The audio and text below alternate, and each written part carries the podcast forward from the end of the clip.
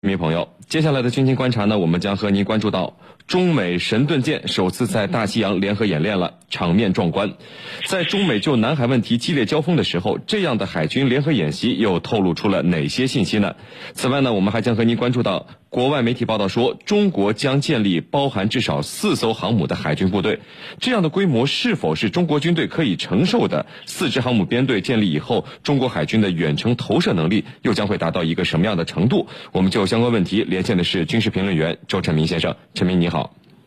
师你好，嗯，陈明，这个中国海军幺五二舰艇编队是和美国伯克级导弹驱逐舰梅森号、斯托克号以及提康德罗加级导弹巡洋舰蒙特里号在这个梅波特港东南海域举行了一个联合演练啊。那陈明，根据你的观察，这样的联合演练属于什么规模的呢？从舰艇的数量和类型来看，呃，会有哪些演练的内容呢？呃，这种联合演练一般来讲都是一个规模比较小的。那么首先大家会演练一下这个编队航行，那么会演练一下基于这个公共频道的这么一个通信，互相的一些这个协同的动作。那么对对方的一些这个旗语啊，一些这个标准的这个呃信号灯啊，一些类似的一些常规的这个海上编队的演练进行一些演练。那么这个呢，主要是一个呃增进对方的了解。那么另外一方面呢，这个双方也可以通过这样的演练近距离的观测，呃。这这个双方的这个训练水平，那么美美国海军也会对于中国这个最新的幺五二舰，这个是一个最新的这个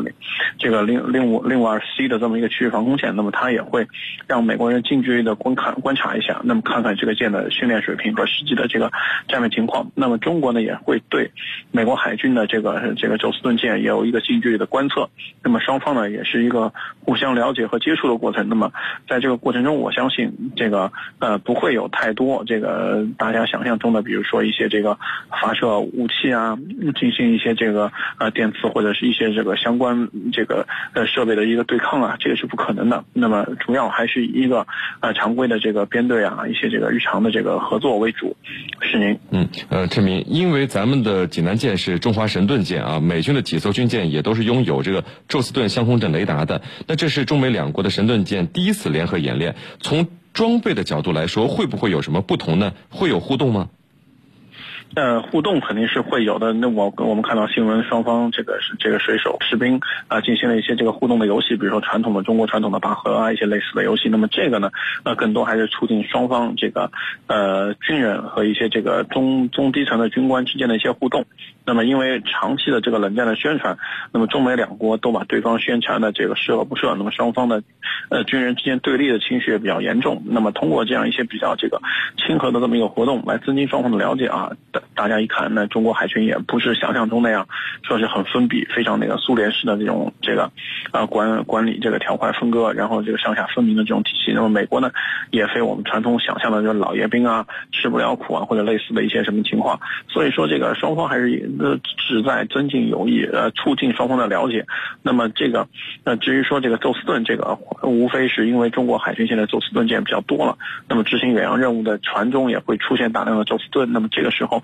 呃，和美国的宙斯盾这个进行这个这个这个呃遇到了，那么这个呃双方会展开一些这个相互的这个沟通。那么实际上从这个未来发展的趋势来讲，那个大中型的水面舰艇啊配属这个相控阵雷达应该是一个常规的事情了。呃，所以说这个未来海海这个海军呃双方海军舰艇见面的时候啊都装备相控阵这个雷达的话，可能性是非常大的。所以这个事情没有必要刻意去渲染这个这个话题，是您。嗯，呃，陈明，这个目前中美之间就南海问题交锋非常的激烈啊。那中美海军的这次联合演习给我们透露了哪些信息呢？现在一起演练的伙伴，未来会成为对手吗？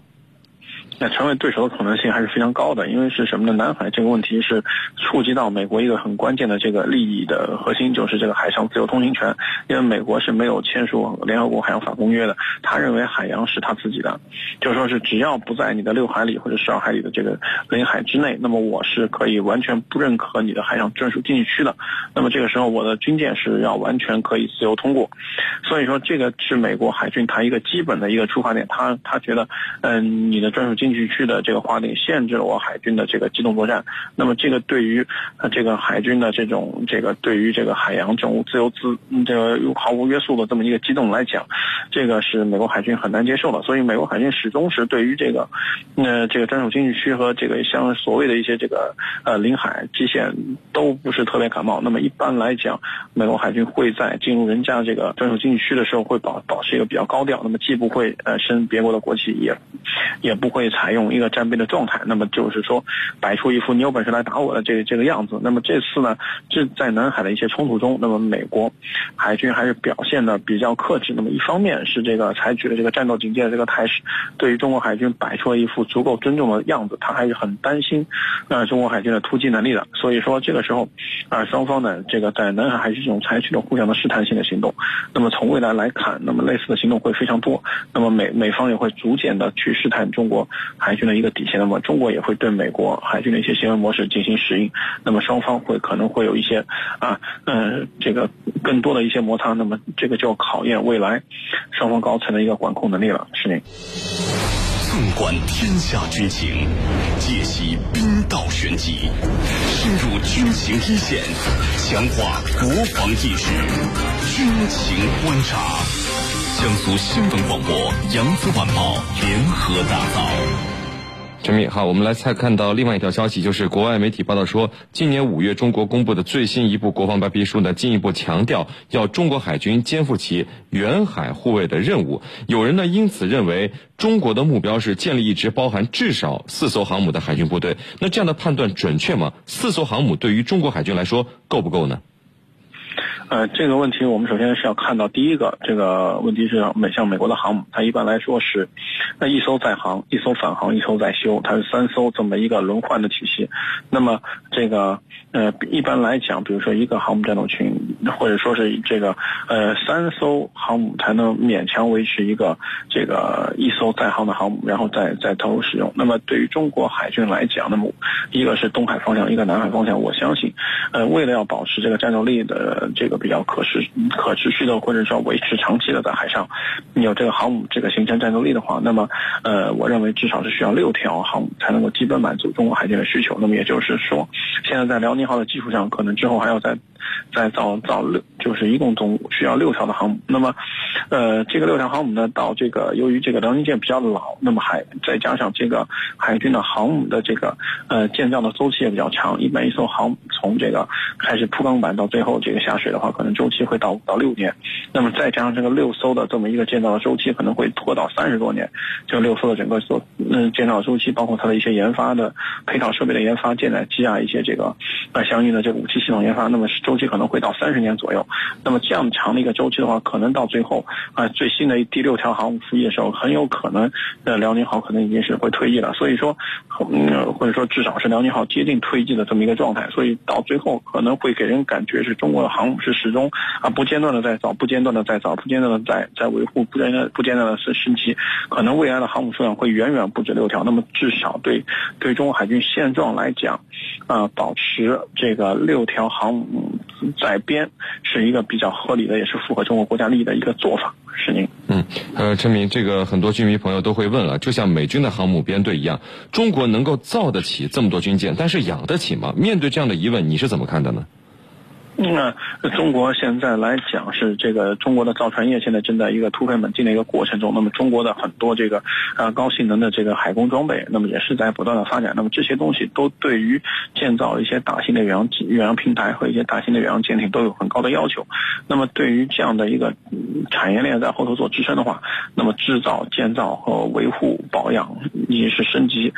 这个航母，对于中国的整个造船工业来讲，不并不是一件特别难。难的事情。那么，以中国目前的国力和经济发展的水平和在全球的这个总量，那么中国呃维持这个六条左右的航母是一个可以接受的事情。因为我们看到美国的经济总量，它维持的是呃九到十条航母，对吧？它那么中国来讲，以中国的这个经济总量相当于美国的三分之二。那么从这个来讲，呃维持六条航母也是情理之中的事情。是您。嗯，陈明，我们做一个假设，中国海军最少四支航母编队，如果建立起来以后，中国海军的远程投射能力和打击范围可以扩大到一个什么样的程度呢？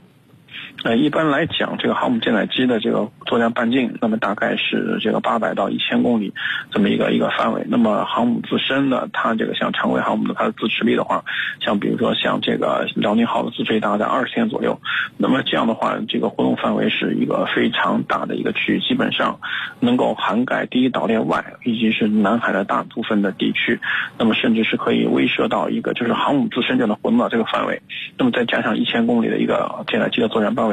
那么作作战半径的话，那那基本上是能够威胁到整个澳大利亚的北部，呃，包括整个包括到像马六甲海峡，以及是到第一岛链外的一些大部分地区，以及是整个大部大半个日本，那么基本都在中国航这个航母的一个作战威慑的范围之内。那么这个是比以前这个要要远远的打得多得多，所以这个对于中国的整个海上。